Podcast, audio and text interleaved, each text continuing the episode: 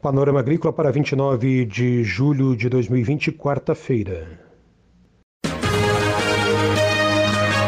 A EPAGRE e a Secretaria de Estado da Agricultura e da Pesca apresentam Panorama Agrícola, programa produzido pela Empresa de Pesquisa Agropecuária e Extensão Rural de Santa Catarina.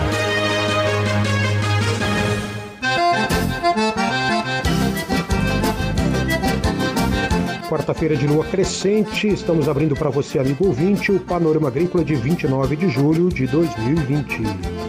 A apresentação do programa é de Mauro Moirer, na mesa de som está o Eduardo Maier e o ditado de hoje é: A amizade remendada é como café requentado.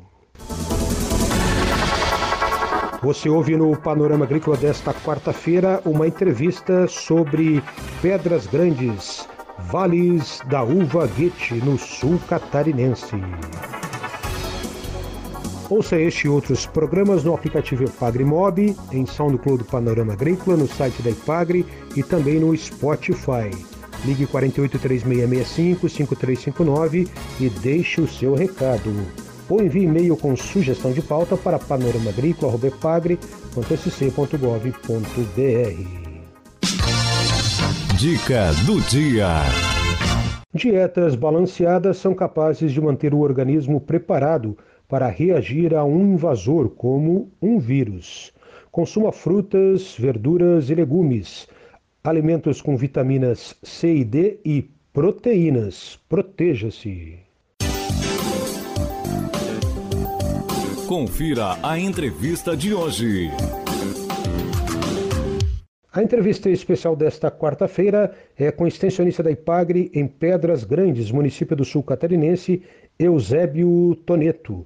Ele fala sobre uva e vinho, colonização italiana em Pedras Grandes, vales da uva Guete. Acompanhe. Então, a, a produção vitivinícola na região sul de Santa Catarina se confunde com a história da imigração italiana do final do século XIX quando foi implantada aqui na região a colônia Zambuja, no ano de 1877. Então, os italianos, quando chegaram, eles trouxeram em sua bagagem o saber fazer, a história, então a cultura né, da produção de uva e de vinhos. E as uvas, né, as uvas que eles trouxeram lá da, da, da região da Itália, elas não se adaptaram ao nosso clima é, e à nossa região, ao nosso, ao nosso solo. Né? E então, com a uva Goethe, a chegada da uva Goethe, pelo então regente consular italiano Giuseppe Caruso MacDonald, no final também do século XIX, foi uma uva que se adaptou muito bem às nossas condições climáticas, por se tratar de uma uva híbrida, né? É, mais resistente então a esses fatores climáticos, né?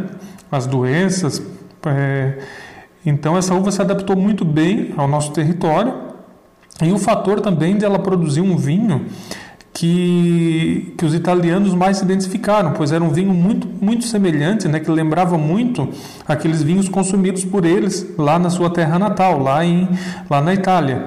Então, essa uva, uma uva produtiva, uma uva resistente e que produziu um vinho de alta qualidade, eh, não demorou muito para ela dominar né, a paisagem e o território produzindo, eh, surgindo investimentos na, né, em cantinas, né? E, e as próprias famílias. É, toda a família, todo italiano tinha na sua casa um porão onde ele produzia vinho é, para o consumo próprio e também para comercialização. Então, essa uva, ela encontrou nesse, terri nesse território uma condição, é, uma condição única de clima, o que deu um terroir, que a gente chama que é entre a serra e o mar, então essa região produziu vinhos de, de extrema qualidade.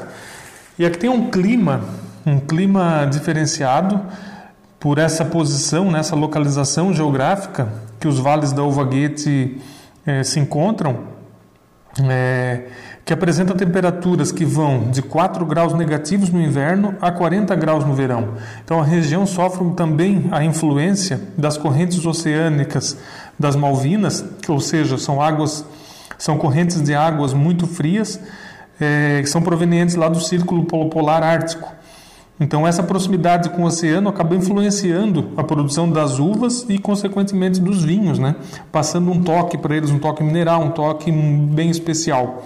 É, como ela é situada também muito próxima à encosta da serra, os vales da Uva Guete sofrem durante o dia a influência dos ventos quentes que sobem a serra por causa desse gradiente né, de pressão.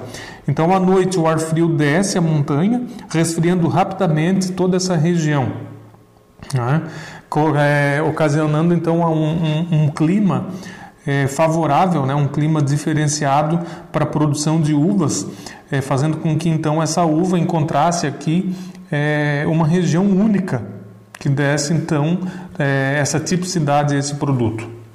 Eusébio Toneto conta um pouco da história dos vinhos da uva Goethe.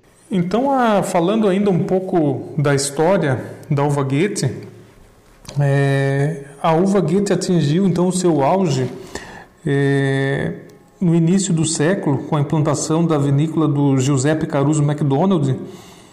É, então essa uva ela começa a ganhar o, o território e a implantação da vinícola tinha capacidade, essa vinícola tinha capacidade para 2 milhões de litros de vinhos. Então era algo muito grandioso para a época e até mesmo para os dias de hoje.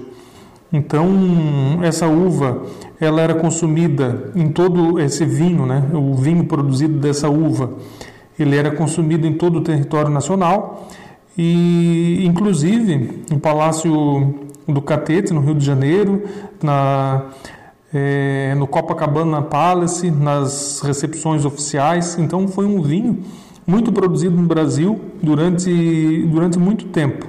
Esse vinho também foi premiado é, no, nos Estados Unidos, foi, teve várias premiações até chegar à decadência né, da produção da, da uva devido aos fortes investimentos na exploração do carvão, principalmente onde é, fez com que as famílias, os colonos, deixassem a produção da uva, pois o cenário era muito mais favorável ao trabalho na, na, na extração do carvão, nas minas, era tinha uma, um retorno econômico muito maior, fazendo com que a falta de matéria-prima viesse então a ter uma decadência né, na produção dos vinhos na região.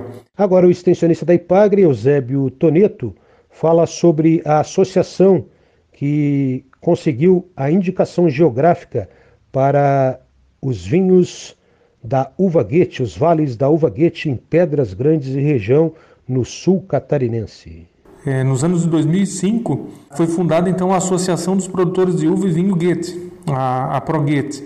Então começou a se fazer um trabalho de resgate, de incentivo à produção da uva, à produção do vinho, né?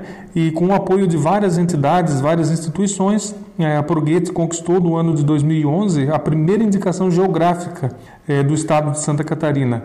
É, esse título né, constata então cientificamente que o vinho produzido na região delimitada como Vales da Alvaguete é um vinho típico, é um vinho único, né, apresentando, apresentando então características é, enológicas, históricas e culturais que o diferenciam dos demais. Então, e o, e o vinho produzido a partir dessa uva, ele apresenta algumas características, né?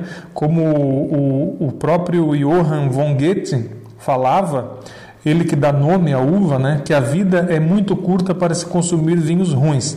Então, é o vinho Goethe, ele tem características, né? São vinhos límpidos, brilhantes. Ele apresenta uma, uma coloração amarelo palha, com nuances que vão do esverdeado ao dourado. É, o aroma, né? O aroma revela grande delicadeza com boa intensidade e frescor, apresenta notas frutadas e florais, com toques cítricos e minerais.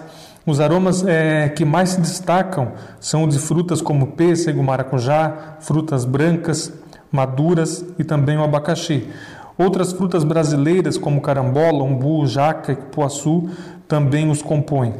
É, são vinhos que apresentam um corpo leve ao médio, com boa acidez e bem integrados. Então são vinhos refrescantes e persistentes podem, então, juntamente com a característica geográfica, né, são vinhos que podem ser consumidos no verão. Então, a gente que tem um conjunto aqui de praias e lagoas, são vinhos que combinam muito bem também com os frutos do mar. Então, é um produto que se encaixa muito bem ao nosso, ao nosso território, né?